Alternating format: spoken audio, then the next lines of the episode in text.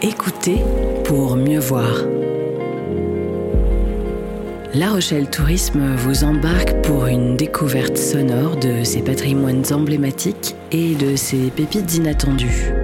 Pour ce voyage imaginaire, vous serez accompagné par les éclaireuses les plus pointues et les plus amoureuses de ce territoire, les guides conférencières de La Rochelle.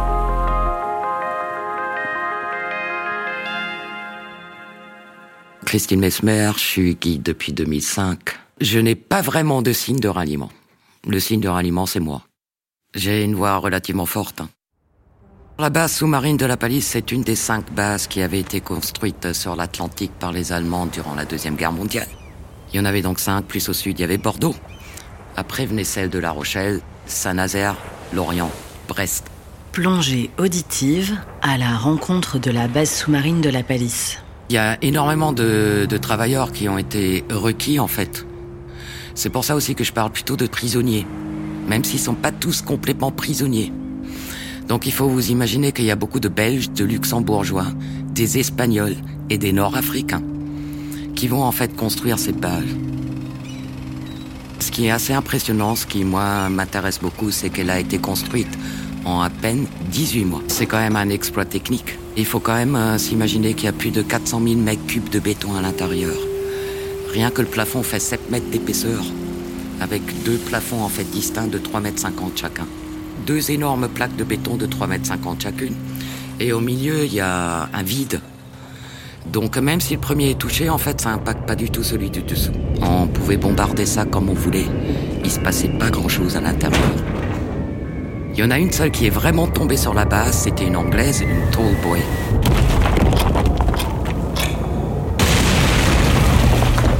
Ça, c'était les plus grosses euh, bombes de la Deuxième Guerre mondiale qui faisaient quand même 5,4 tonnes d'explosifs. En fait, justement, ils ont quand même largement essayé de bombarder cette base sous-marine.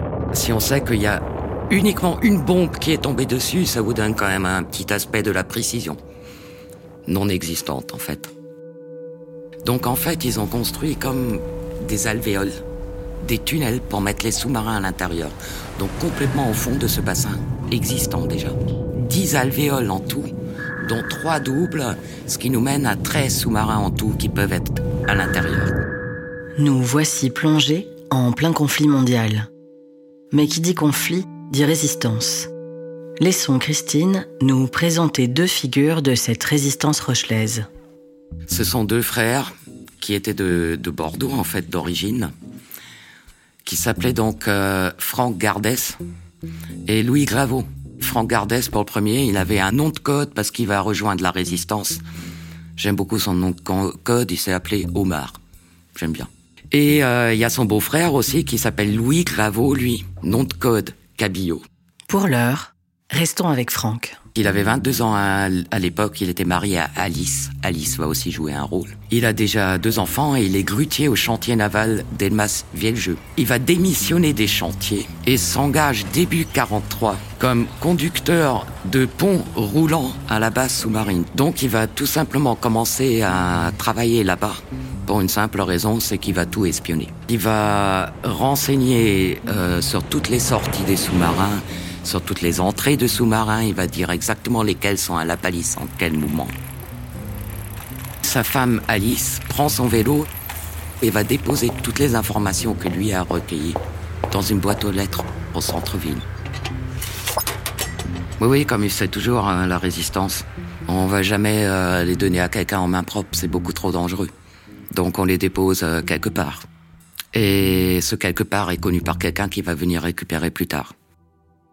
Dès 41, les plans complets de la base sous-marine de la Palisse étaient arrivés en Angleterre. Grâce à leurs euh, renseignements, en fait, la RAF peut bombarder avec précision. Alors, Alice va survivre, mais euh, les deux autres, donc Louis Graveau et Franck Ardès, ont été arrêtés en janvier 44. Ils ont été fusillés au Struthof dans la nuit du 1er au 2 septembre 44.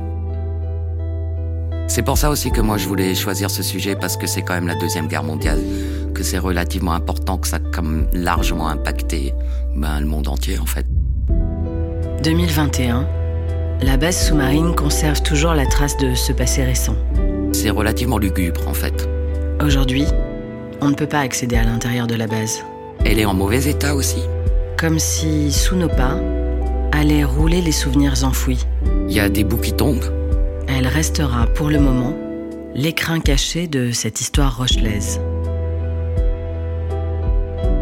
Ce podcast a été réalisé par Aken pour La Rochelle Tourisme avec le concours des guides conférencières. À l'écriture et à la voix off, Laurence Giuliani. À la création sonore et musicale, Ludovic Fink. Au mixage, Léonard Lelièvre. À très bientôt à La Rochelle.